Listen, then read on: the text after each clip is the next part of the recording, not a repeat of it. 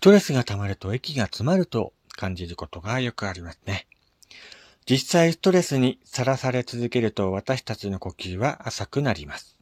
呼吸するときに重要な役割を果たすのが横隔膜です。息をするときに収縮して内臓を押し下げ、肺に多くの酸素を取り入れます。しかし、ストレスや緊張状態が続くと、横隔膜の筋肉が硬化し、機能が低下してしまうのです。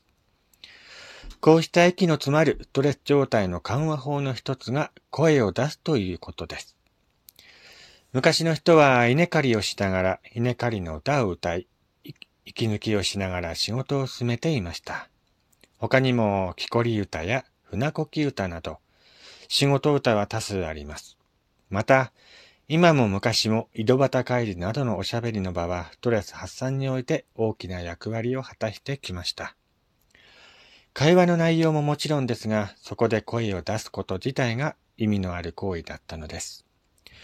ストレス社会と言われる現代、人との会話など声を出す機会を設けてリラックスして仕事に取り組みたいものですね。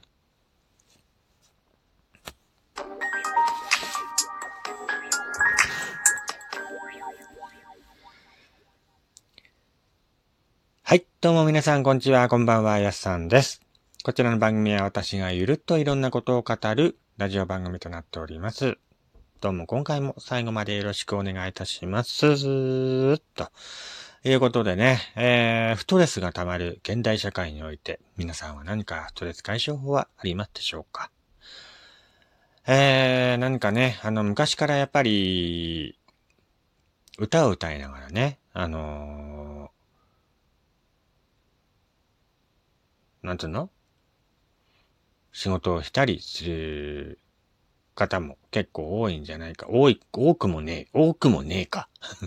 多くもないんですけども、今はね、仕事中に歌なんか歌えないですからね。やっぱり、ストレス解消法の一つとして、カラオケとかよく行く方も多いんではないでしょうか。まあ、各位ね、僕もカラオケ昔はね、ストレス解消法の一つとしてよく言ってましたけども、最近はね、ほんとめっきりぽっきり行かなくなりましたね。うん。なんかね、カラオケまで行く道のりが遠いっていうのは あるし、近所にね、昔もうコロナ前かな、コロナ前にカラオケ店があったんだけど、そこにはよく行ってたんだけどね、そこのカラオケ屋が潰れてからはほんと行かなくなって、たまに本当に3ヶ月に1回とか、まあ、ひどい時は半年に1回とかのペースでカラオケに行ってますけどもね。まあ行けば行ったでね、楽しいんですけどね、なかなか遠くてね、あの、遠いんだよ。うん、とにかく遠い。うん、まあ、人に言わせればね、そんな遠くねえじゃんって言うかもしれないけど、個人的には遠いなと思いまして、まあ、カラオケに行く機会もすっかりいなくなりましたけどもね。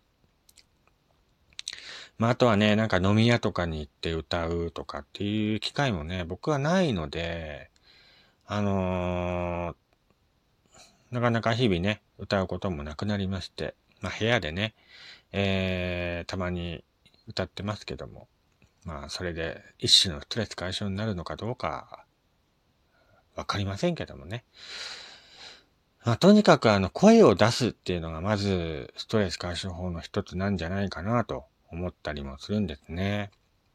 やっぱ誰とも話さないでね、あの、部屋に閉じこもってばっかり言うと、ストレスが溜まっちゃったりもしちゃうし、かといってね、あの誰かと話すっていうこともね、あんま僕は得意じゃないので、まあ、それもストレス解消になってんのかなってないのか、微妙なところですけどもね。まあ、人によっていろいろストレス解消法はあるとは思います。まあ、あとね、僕はストレス解消法の一つとして、やっぱり、ショッピングとかね、あのー、ブックオフとかさ、えー、あと、ハードオフとかさ、まあ僕、中古品が好きなんでね、よく行ったりもしますけども、そこにプラッと行ってね、えー、なんか掘り出し物ないかなーなんてね、思いながら眺める時間も結構ストレス解消になったりもしてますね。本当にたまに、プラッと行ってね、なんかこう、いいものがあると、おラッキーと思って買ってくるんですけどもね。まあそういうことをね、たまにやっぱりやんないと人間もストレス溜まっていきますのでね、いろいろストレス解消法を考えないといけないなと。うん。まあストレスとうまく付き合っていくためには、ということでね、うん。いろいろ考えたりもしてますけども、やっぱり今って心が病んでる方って結構多いと思うんです。まあ本当に僕もそうですけどもね、あの、ちょっとした瞬間に、えー、なんか、病んでしまったりね、するんですよね。やっぱそういう時は、やっぱ自分の好きなアーティストの曲を聴いたりさ、うん、そういうこと聞いてね、えー、あとはやっぱり本を読んだりしてね、ストレス解消法になってるのかどうかわかんないんだけど、やったりしてますね。皆さんは何かね、いいストレス解消法あったりしますでしょうかね？もしこういうストレス解消法あるよっていう方いたら、番組の方までお便り送っていただけたらなと思います。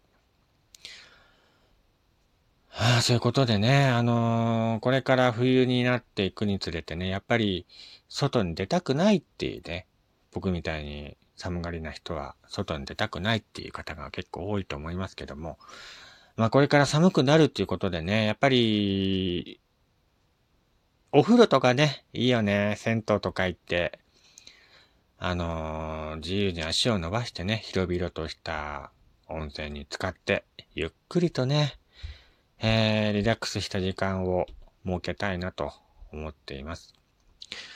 やっぱりお風呂とかさ、銭湯っていいよね。うん、昔はさ、そんな好きじゃなかったんだけど、やっぱ年齢を重ねてくとさ、やっぱ銭湯っていいなぁと思ったりさ、お風呂っていいよなぁって思うようになったのよ。不思議だよね、これね。あのー、ほんと若い頃はさ、そういうこと思わなかったんだけどね。やっぱ年齢を重ねると、疲れが取れにくくなってくるじゃん？で、お風呂行ったりしてさ、体を、なんつうのかな、足を伸ばしてお風呂に入ってさ、はぁ、いいなぁと思うの。うん、そういう時はね、やっぱり、ああ、生きててよかったわーと思うね。そういう発想がもうね、おじさんだから俺ね。あのー、自分ってさ、おじさんだなと思うの。そういうこともしながらさ。毎日ね、銭湯とか温泉行くのもちょっとお金かかるからさ。うん。行かないけど。やっぱり、たまにはさ、なんか、足伸ばしてさ、